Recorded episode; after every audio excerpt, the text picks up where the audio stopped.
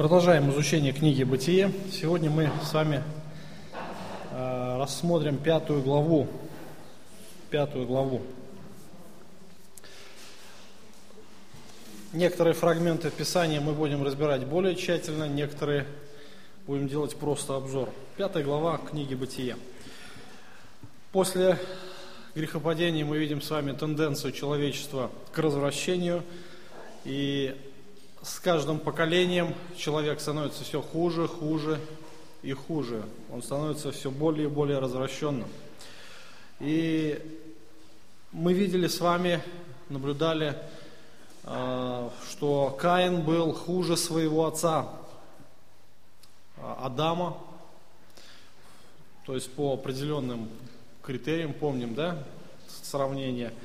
И дальше мы видим, что Господь концентрирует свой взгляд на Ламехе, одним из уникальных представителей своего поколения в плане э, бунта против Господа, против Его законов, против Его принципов.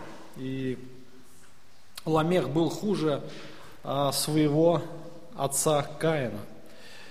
И мы с вами видели в конце 4 главы, Бог помиловал Адама с Евой, а также, также все человечество, дав праведное потомство Сифа. То есть через эту а, ветку мы а, с вами увидим, что Господь будет являть спасение человечеству. А, Сиф был человек такой же грешный, как и все прочие люди, и если мы с вами будем внимательны, мы с вами увидим э, тот факт, что Сиф не всегда был верующим, то есть его праведная жизнь, э, его хождение перед Богом, она была после рождения первенца, после рождения сына Еноса. Именно тогда они начали призывать имя Господа. Скорее всего, они разочаровались, э, разочаровались в жизни, именно то поколение, увидели этот всеобщий разврат, хаос. И Адам еще в то время был жив, и живо было свидетельство Адамова о сотворении, о том, какие были отношения с Богом. И тогда это свидетельство получило новое начало во времена э, рождения Еноса. В четвертой главе мы с вами увидели, как а, Господь показал развращение. Развращение. Пятая же глава показывает одну из родословий а, в линии семейства Сифа, которая ведет а, к одному из самых праведных людей своего времени Ноя. То есть в четвертой главе мы видим, к самому развращенному человеку привела родословная, да, к Ламеху, но пятая глава к самому праведному человеку своего времени, к Ною. И если разделить, разделить пятую главу, то мы можем увидеть, что первые два стиха служат а, вступлением, остальные просто представляют родословную, родословную от Адама до Ноя. Итак, предыдущая глава, она не до конца еще показала, может быть, масштабы существующей трагедии после грехопадения, насколько человек развратился – и пятая глава, она плавно потом перейдет в шестую и покажет масштабность, всеобщность в том, что развращение достигло всех людей. И человечество развивалось вопреки Божьим планам. В итоге а, Богу пришлось уничтожить а, всех людей потопом. А, было время, когда по линии Сифа люди стали призывать имя Божие, то есть когда родился сын. Начнем с первого стиха. Вот родословие Адама, когда Бог сотворил человека, по подобию Божию создал его, мужчину и женщину сотворил их, и благословил их, и нарек им имя человек в день сотворения своего. То есть, когда Бог сотворил человека, у него был изначальный замысел. И человек, он был сотворен по образу и подобию Божию. Здесь не зря Господь ставит именно на этом упор – именно в том, что Бо, а, человек должен нести был образ Божий. Он должен был а, являть отображение Божьей славы здесь на земле. И мы с вами рассмотрели первые две главы, когда а, увидели такую особенность, что Бог, Он имел этот замысел, Бог позаботился о человеке, Бог создал ему все условия для того, чтобы человек мог нести свое вот это звание, отображать свою цель Божью в жизни. И Бог дал ему помощники, человеку помощника, чтобы он мог отвечать всем Божьим требованиям и целям. И начало было весьма благословенное. И все сначала было хорошо, все было прекрасно. А, Бог сам отмечает, что все это было хорошо весьма. Но настал день, когда произошла величайшая трагедия человечества. Грех вошел в этот мир. И сначала человек знал лишь только добро, то есть зло он не знал, и как, после того, как грех вошел в мир через непослушание Адама и Ева, а, пришло познание добра и зла. Теперь человек должен познавать добро и зло в своей жизни, исходя из своего собственного опыта, а не из того, чему учит Господь. И э, сначала Творение показывало величие, силу, славу Господу, Его благодать, Его милость.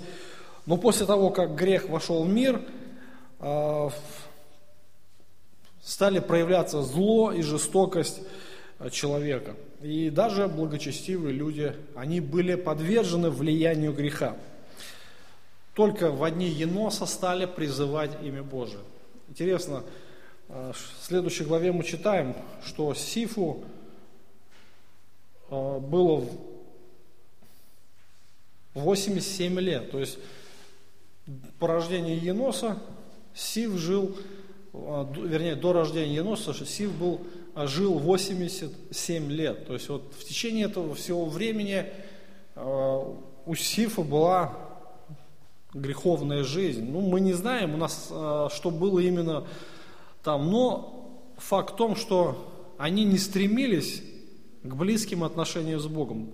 То есть на протяжении почти 90 лет, представьте, вот а, все человечество было подвержено а, безбожию, было подвержено развращению. И после... Что произошло, мы не знаем. То есть наверняка повлияло какое-то событие.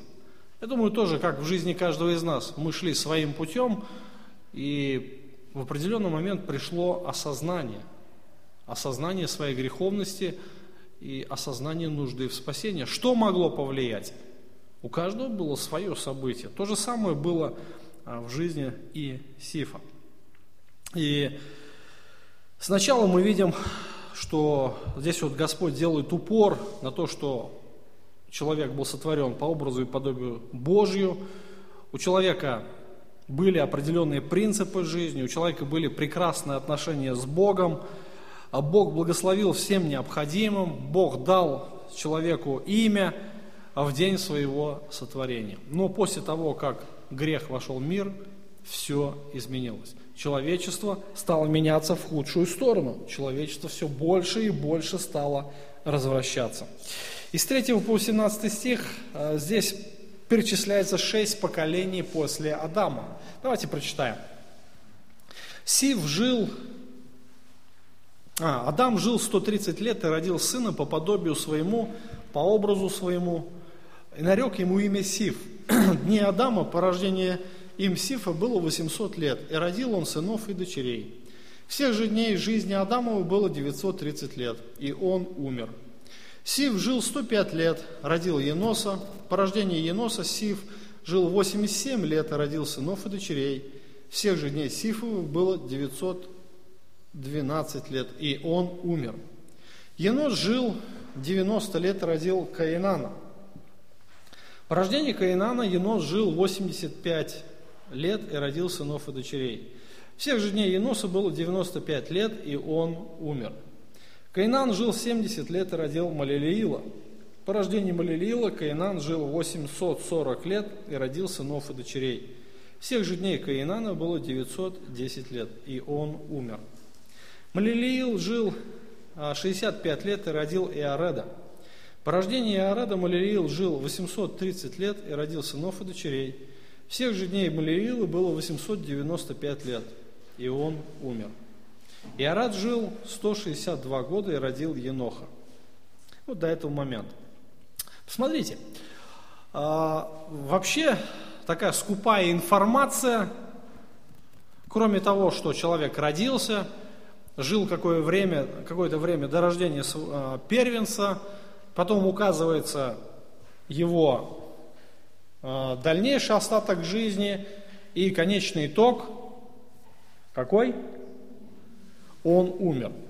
Вообще, если а, делать наблюдение, то это, наверное, особенность пятой главы, а, где перечисляется родословие, родословие, в отличие от других родословий, где делается именно упор на этом, что человек жил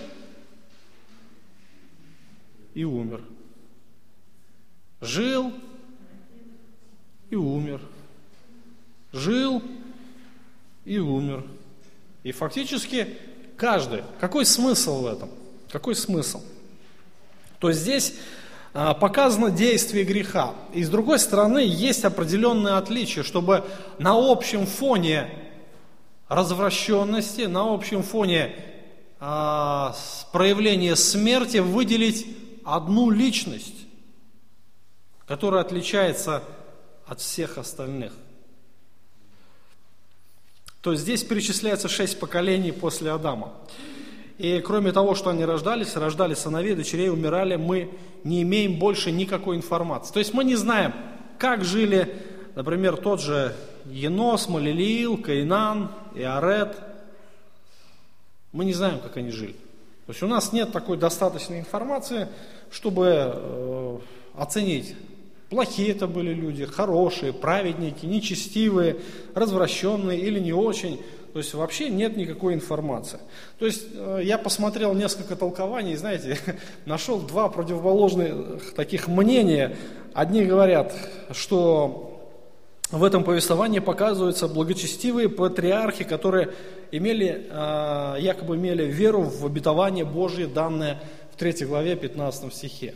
То есть это были патриархи праведные патриархи. А, другая точка зрения говорит, что это перечисление показывает возвращение благочестивого рода Сифа. Почему? Потому что э, в повествовании о Ное мы читаем, что все, все развратились. Ну, совсем не обязательно. Совсем не обязательно. Мы имеем лишь голые имена и цифры. Да? Это примерно как, знаете, э, вот на кладбище выходишь, на кладбище, да? вот табличка. Фамилия, имя, отчество, родился и умер. И вот теперь думайте, праведник был это или благочестивый человек? Да, памятник хороший. Ну, по памятнику мы можем судить, или богатый он был, или бедный. Ну да, мы можем сказать, богатый или бедный, но хороший он или плохой, мы не знаем. Почему? Памятник молчит. Он не дает нам информацию о жизни. А всю информацию мы можем найти только у Господа, а в Его памятной книге, которая открыта будет в день суда. Там все будет ясно. То же самое мы можем сказать и здесь. Это примерно как кладбище. Вы пришли, там только дата рождения, ну там еще дополнительно, что у него был первенец, да, когда родился первенец. И все. И дата смерти. А там дальше что? Ну, мы не можем судить. Ну, например, я против как такой позиции. Вот, э, принять какую-то точку зрения. Наверное, это развращенный род. А может быть, это был праведный род. Не знаю. Здесь нет а, определенной информации. Но а, с, 20, с 19 стиха мы читаем следующее. А, о жизни одного замечательного человека, тоже, хотя а, вся информация здесь представлена буквально в нескольких стихах, но это уже говорит об очень многом. По рождению Еноха Иорад жил 80 лет и родил сынов и дочерей. Всех же дней Иореда было 96 лет, 90, а, 962 а, года, и он умер. Енох жил 65 лет и родил Муфусала. И ходил Енох перед Богом по рождению Муфусала 300 лет и родил сынов и дочерей. Всех же дней Еноха было 365 лет, и ходил Енох перед Богом, и не стал его, потому что Бог взял его. То есть вот а, здесь а, Моисей, вернее Господь через Моисея, он концентрирует а, взгляд на одной личности, на одной личности. Почему? А, почему Бог выделяет всех людей, всех его предков и потомков а, тем, что они родились и они умерли, но, скорее всего, на этом общем фоне выделяет, как вот этот алмаз, да, такой ценный, ценный камень, показывает отличие, одно интересное отличие в том, что сме, а, Енох избежал смерти. Енох избежал смерти. И повествование о Енохе, оно отличается от всего остального повествования своей нетрадиционностью. То есть это то, что э, мы не можем встретить больше нигде в истории, за, за единственным исключением э, в Ветхом Завете, когда человек не видел смерти. Сегодня утром мы говорили о реальности смерти, о том, что это факт, которым ну, приходится просто признать, которым нужно просто смириться. Хотим мы или не хотим, смерть рано или поздно найдет нас. Она найдет наших близких, родственников, любимых, врагов и так далее и тому подобное. Все умирают. Настанет день, когда смерть постучится и в нашу дверь. Хотим мы это или не хотим. Все мы умрем. Такова реальность жизни. Но здесь мы видим, что Енох, он избежал смерти. Это единственный случай в допотопном мире и уникальный случай. Опять же, дается очень мало информации, но то, что мы видим, оно уже заставляет э, нас задуматься о многих вещах, о ценностях жизни. И Енох, Енох, он жил праведной жизнью. Его жизнь, она отличалась от жизни всех остальных людей. И Енох, он отличался благоговейным отношением к Богу. И на протяжении 300 лет жизни Енох являл свидетельство Божьей, явления Божьей благодати и его славы. Но есть еще одна удивительная особенность, что Енох, он не, всегда, не был таким от рождения. Тоже. То есть Енох родился и жил, сколько там лет? 65 лет.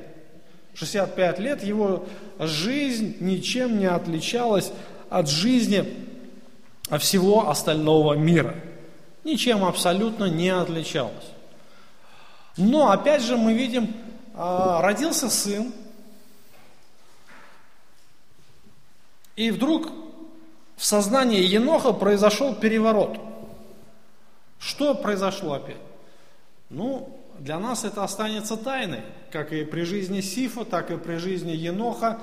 А, произошли какие-то события, связанные с рождением первенца.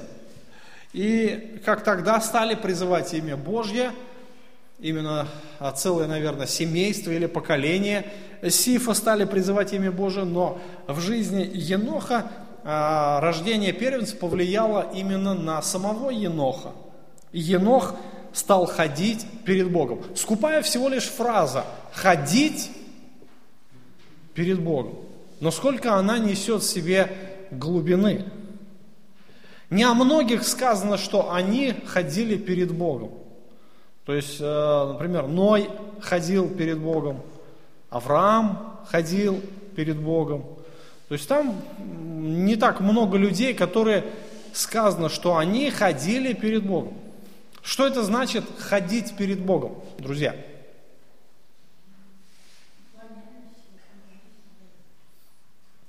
Разве мы не перед Богом ходим?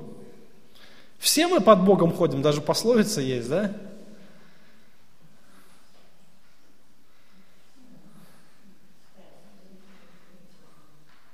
Думайте.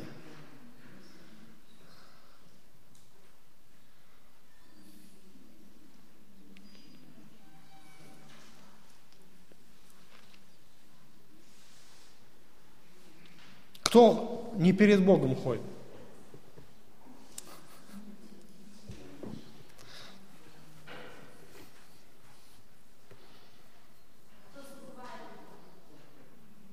Что? Забывает. Вот интересно, да, вот эта фраза «ходить перед Богом». Ну, вроде бы все перед Богом ходим, но э, эта фраза, она немножко несет в себе такую глубину, знаете, э, когда человек ходит в постоянном осознании присутствия Божьего.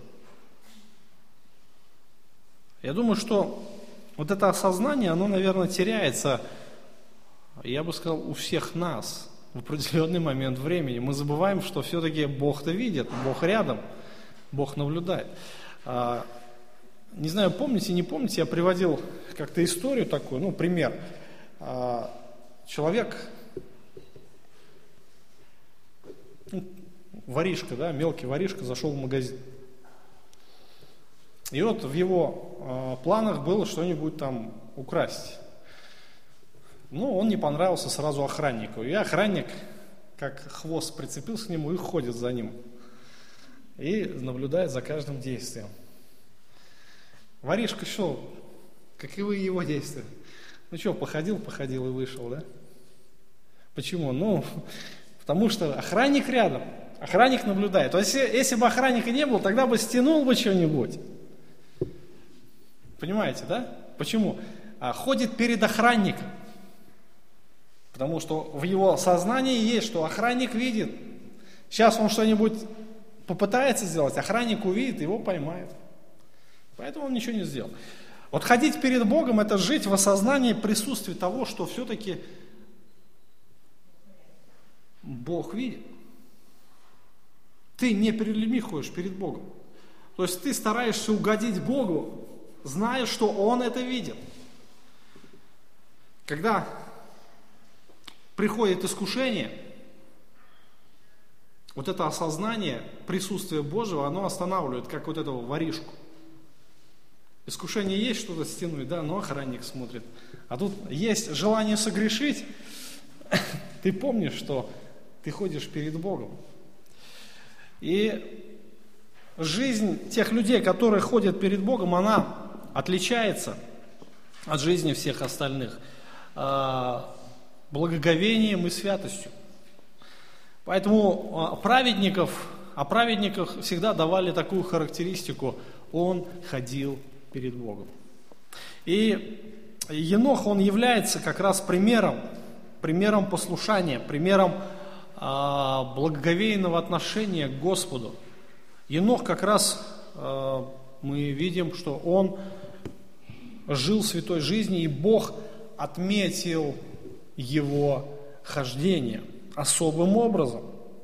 Мы видим, что Енох не был отшельником, то есть он не удалился в какие-то там потаенные места, отдельные места, где бы он мог э, уединяться в созерцании э, Бога, в созерцании Его славы. Мы видим, что э, он ходил перед Богом, не будучи лишенным домашних забот и обязанностей – в том, что дальше мы читаем, что он родил сынов и дочерей. У него была семья, у него были дети, у него была жена, у него было, вероятно, хозяйство, то есть была какая-то работа, э, которую он имел, чтобы ну, добыть себе пропитание. И э, он был обычным человеком, но в определенный момент, в определенный момент Э, Бог дал ему свидетельство, что он угодил ему. Когда Еноху исполнилось 365 лет, то есть по прошествии 300 лет после э, рождения сына, первенца Муфусала, в определенный момент не стало его. То есть он был и не стал. Здесь не сказано, что он умер. Автор послания к евреям, он дает пояснение как раз этому стиху, показывая, что на самом деле произошло с Енохом. 11 глава, 5 стих. «А верою Енох был переселен был так, что он не видел смерти, и не стало его, потому что Бог переселил его. Ибо прежде переселения своего получил он свидетельство, что угодил Богу». То есть Енох жил верою. Енох жил верою. То есть он имел на тот момент какое-то откровение от Господа, он а, имел свидетельство от своего праотца Адама. А, Адам к тому моменту был еще жив. То есть Адам, мы читаем, сколько прожил всего лет? 930 лет. Сегодня столько не живут, да? Мы не знаем, какое поколение видел Адам после себя, но к тому моменту Адам был еще жив. То есть Адам тоже нес в себе вот это живое свидетельство изначально, первоначального замысла и вот этих близких, живых отношений с Богом, которые он имел до грехопадения. И Енох был лучшим праведником своего поколения. В послании к евреям автор э, говорит, что прежде переселения своего получил он свидетельство, что угодил Богу. То есть Господь дал ему определенное какое-то откровение, что его жизнь, она была угодна ему, угодна Господу. И Енох, он как раз нес в себе вот это свидетельство праведности, и он показал пример, как жить праведно, как жить в страхе Господнем. И он был лучшим свидетелем действий Божьей благодати в его жизни. А, благодать каким образом была явлена? Восхищение Еноха. И интересно тот факт, что все знали, все знали, что Бог взял его на небо. И Божья благодать была явлена как раз в восхищении Еноха. И с самого начала в Библии становится ясно, что путь спасения только один – по благодати через веру. Енох как раз показал пример веры, пример оправдания по благодати – еще один пример мы имеем, как я уже говорил, а, когда человек не видел смерти, это пророк Илия. На огненной колеснице Господь забрал его, помните, да? Пример. Мы не знаем до конца а, цели Божьей, почему Бог это сделал. Мы не знаем почему. Но это, эти факты произошли. А, но мы знаем, кто такой был Илия потому что о нем очень много информации нам. Да? В принципе, Илия был такой же, как и все мы. Со своими слабостями, со своими какими-то странностями, со своими падениями, грехами и со своими победами, победами в Боге. Мы помним ту историю на горе Кормил, когда Илия один против этой орды э, всяких пророк, лжепророков языческих, да, а, выступил и как Бог явил свою славу. И потом мы видим, как Илия э, стал бояться, бояться угроз и Изавели, и боялся за свою жизнь, стал скрываться. То есть мы видим его слабые стороны. И с другой стороны, Господь показывает, что мы все люди. Как Илия, так и Енох, все мы люди. А, одно из предположений – а, то, что или Енох является собой пример тех праведников, которые будут взяты на небо в пришествии Христа за церковью. То есть это как олицетворение до потопа, после потопа будут восхищены, да? Возможно. А, еще такое как бы, предположение, опять же, я не знаю всех планов Божьих, всех целей Божьих, что два праведника будут а, явлены здесь на земле во время правления Антихриста. Два праведника. А, некоторые богословы ну, берутся утверждать, что это будут как раз Енох и Илия. На каком основании? На том основании, что Писание говорит, что человеком положено однажды умереть. Слово Божие, оно э, истина, да? Если все умирают, значит все должны умереть. А Илия с Енохом не умерли. И как раз вот эти двое пророков, которым будет дана э, сверхвласть, сверхсила, там огонь с неба не изводить, ну, делают предположение, что это будут Енох и Илия, и которых потом сатана умертвит. То есть они так или иначе должны будут умереть. Может быть, но опять я вам однозначно скажу, мы этого не знаем. Потому что Писание нам не говорит, кто это будут пророки.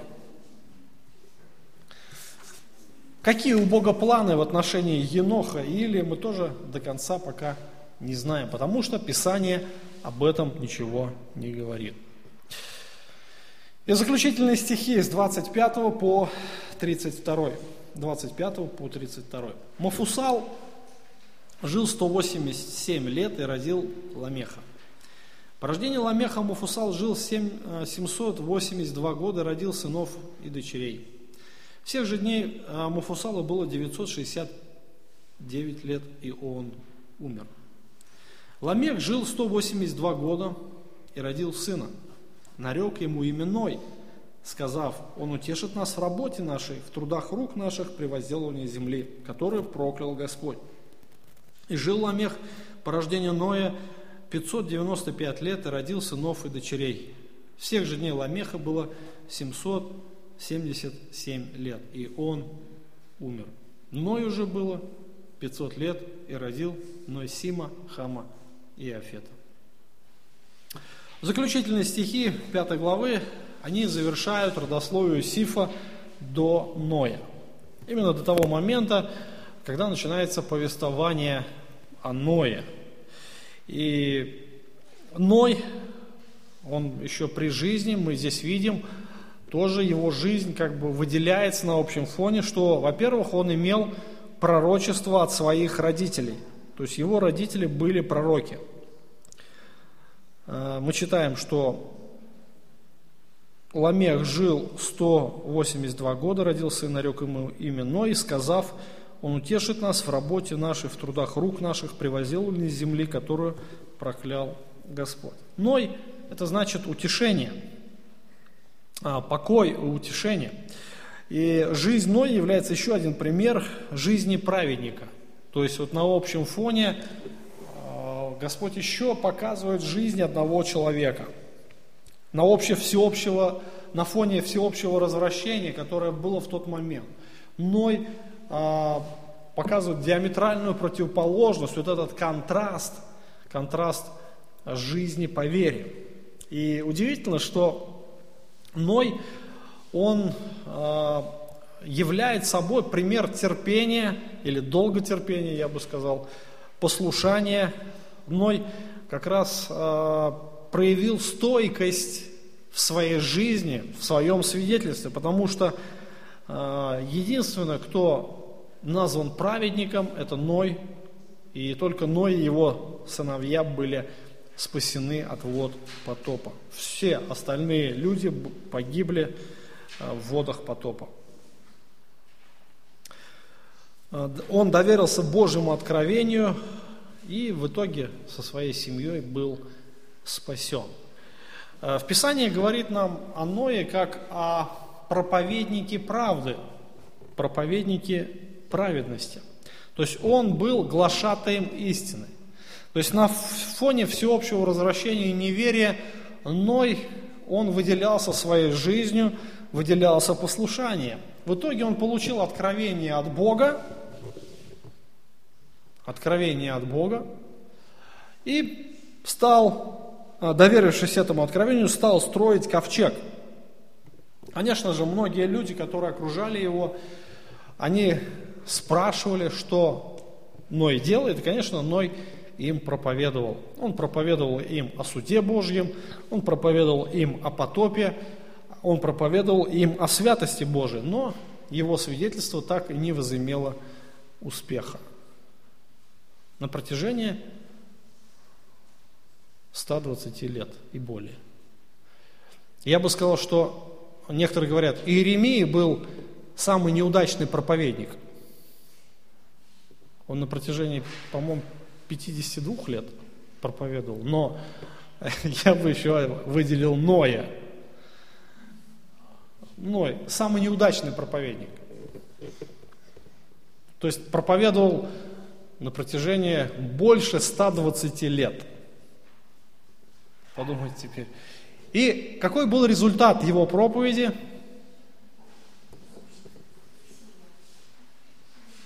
Ноль. Никто не уверовал. Бог уничтожил землю потопом, так и никто и не покаялся. Итак, можно подвести итог всей пятой главы. одни имена, ну, вроде бы смотришь, да, ну, родил, родился, умер, родил, родился, умер и так далее. Скукотище, да? Скукотище. Но на самом деле, на самом деле есть определенная вот эта параллель, параллель между 4 и 5 главой, которая показывает этот контраст. 4 главе показаны образы двух нечестивых людей. Каин, Ламех. В пятой главе э, являет пример праведной ветви от Адама, Сифа, где показан образ двух праведников – Енох и Ной. Два праведника, которые обрели благодать перед Богом. Два праведника, которые явили свидетельство действия Божией благодати.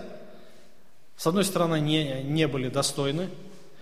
А в повествовании о Ное, кроме того, что он был не пос, а, послушен Богу, мы видим, что на самом деле он был такой же грешник. И Бог не зря нам дает это свидетельство его греховности.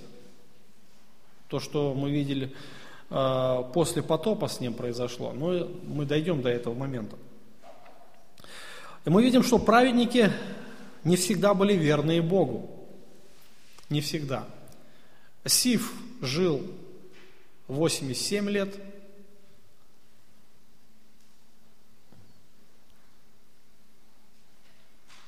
до того, как родил первенца. И вот именно с того момента они начали призывать имя Божие. Ной жил 65 лет.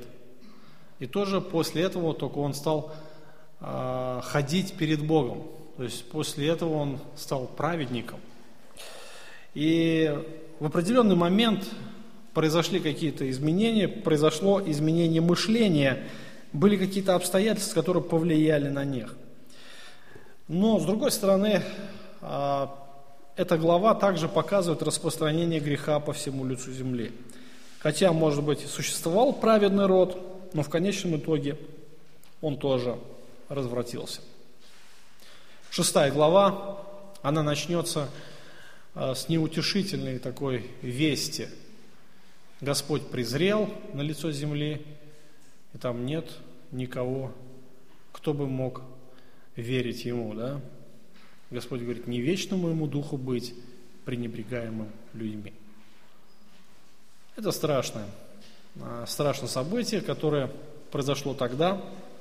Бог уничтожил всех. Писание нам а, дает предупреждение по этому поводу, а, чтобы мы не были беспечны, жили в ожидании нашего Спасителя, потому что его пришествие не за горами. Он говорит, как тогда, перед потопом, а, люди ели, пили, женились, выходили замуж. То есть жили этой суетой, а потом пришел потоп и уничтожил всех. Можно, конечно, нам сегодня все делать, как бы, ну, без этого уже тоже никак, да, нужно и есть, нужно и пить, нужно и одеться, нужно и деньги заработать. Но главное, чтобы это было на фоне нашего ожидания пришествия Иисуса Христа. Что еще можно добавить по пятой главе? Ну, в принципе, все, что хотел сказать, сказал.